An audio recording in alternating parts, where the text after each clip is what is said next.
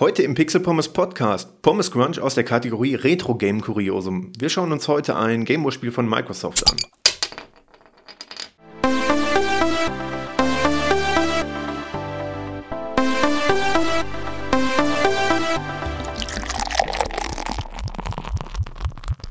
Und damit wie immer herzlich willkommen zum Pixel Pommes Podcast.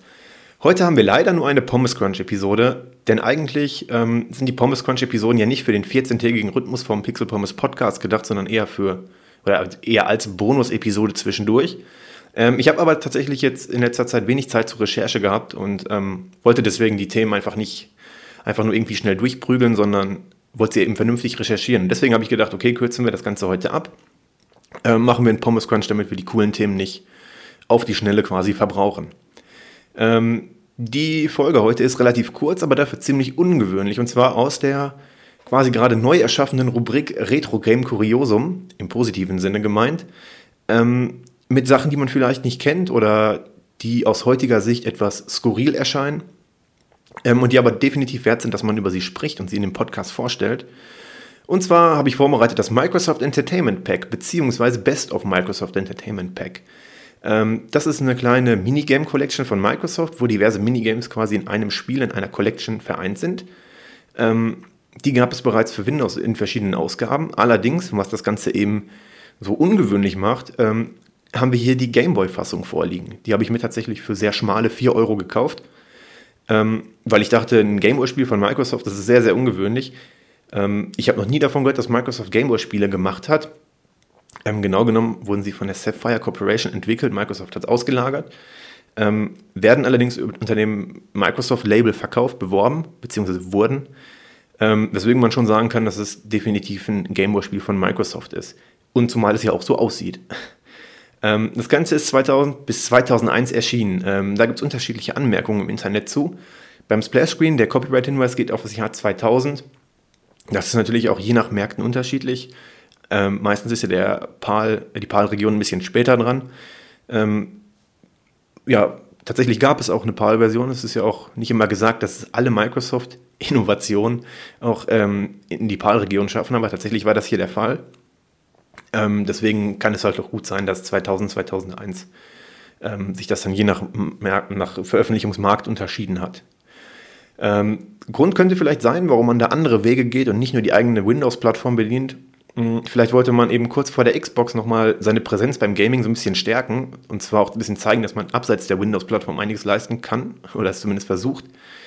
Ähm, ist aber nur eine Vermutung. Also es passt halt zeitlich so, dass Microsoft Anfang der 2000er eben seine Präsenz im Gaming-Bereich stärken wollte und da eben dann auch auf andere Plattformen ausweicht.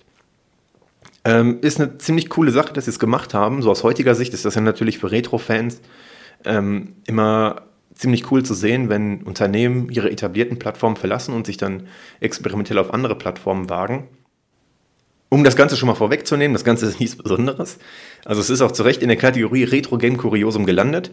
Ähm, wirkt eher so wie, also die sieben enthaltenen Minigames, kommen wir gleich auch noch im Detail zu, wirken eher so wie kleine Demos von einem Programmierer, der sich gerade mit einer Plattform vertraut macht, ähm, als wirklich ernst gemeinte Games, glaube ich. Ähm, aber so als kleine Hommage an die Windows-Version ist es schon gar nicht schlecht eigentlich. Ähm, ich glaube aber, dass niemand wirklich lange Spielspaß an den ganzen hätte. Ähm, da die Games ja auf Windows ähm, erstaunlich gut funktionieren, so als Games, die vielleicht mitgeliefert werden, auch später dann noch so bei den neueren Windows-Versionen waren sie ja dann nicht mehr in dem Entertainment Pack, was man separat kaufen musste, enthalten, sondern wurden ja zum Teil schon beigelegt. Ähm, da haben sie erstaunlich gut funktioniert, weil die Kartenspiele, Solitär und so weiter, die konnte man natürlich schön mit der Maus ziehen und eine Runde zwischendurch war gar nicht so schlecht. Aber auf dem Gameboy ist das Ganze ziemlich klein, ziemlich fummelig. Die Grafik ist auch nicht die beste, die Steuerung, je nachdem, was für ein Game man hat und wie sie umgesetzt ist, auch nicht unbedingt die beste. Ähm, aber es ist natürlich immer schön, wenn da neue Sachen ausprobiert werden. Was das Ganze noch äh, an sich eigentlich ziemlich cool macht, was glaube ich auch das Beste an dem ganzen Game ist, ist, dass das Erscheinungsbild der ganzen Collection an Windows angelehnt ist. Man hat im Hintergrund dieses Retro-Türkis, was man von Windows 95 so kennt, was man da, ähm, ich glaube, standardmäßig als, als Wallpaper-Hintergrundfarbe hatte. Ähm, man hat dann die Icons für die einzelnen Games, die wirklich aussehen wie so ein Desktop. Und ähm, es gibt dann in dem Hauptmenü auch die Taskleiste mit Startmenü-Button, was halt ähm, auf dem Gameboy schon ziemlich cool aussieht irgendwie, weil ja, es ist eine Hommage an sich selbst, eine Hommage an Windows auf dem Game Boy Color. Ähm, haben sie richtig cool gemacht, wenn man den Start, also die Starttaste auf dem, ähm, auf dem Game Boy selber drückt, öffnet sich ja nochmal zusätzlich ein Startmenü. Also man muss nicht über die, ich sag mal, Desktop-Icons gehen, sondern man kann da auch das Startmenü öffnen. Aus Retro-Sicht natürlich ziemlich, ziemlich cool gemacht. Ähm, das hat mich schon irgendwie gefreut, deswegen habe ich es auch gekauft, als ich das dann gegoogelt hatte und gesehen hatte, ja komm, das musst du für die Sammlung auf jeden Fall kaufen.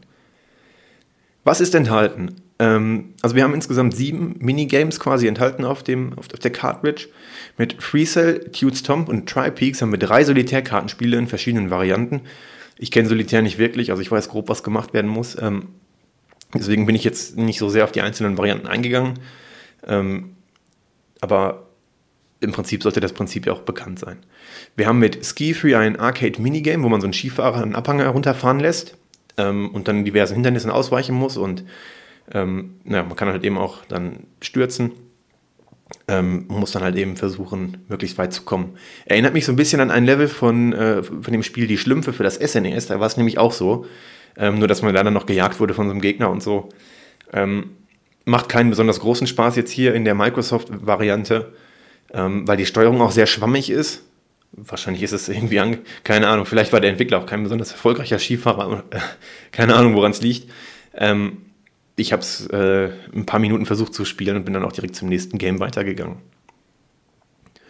Ähm, mit Life Genesis ist eine Variante von Conways Game of Life enthalten. Das ist quasi auf mathematischen Prinzip basierend, ähm, wo so Zellen simuliert werden, die jetzt hier in dem Falle den Status Rot oder Blau annehmen können und die entwickeln sich in Generationen weiter. Das ist im Prinzip so Spielzüge.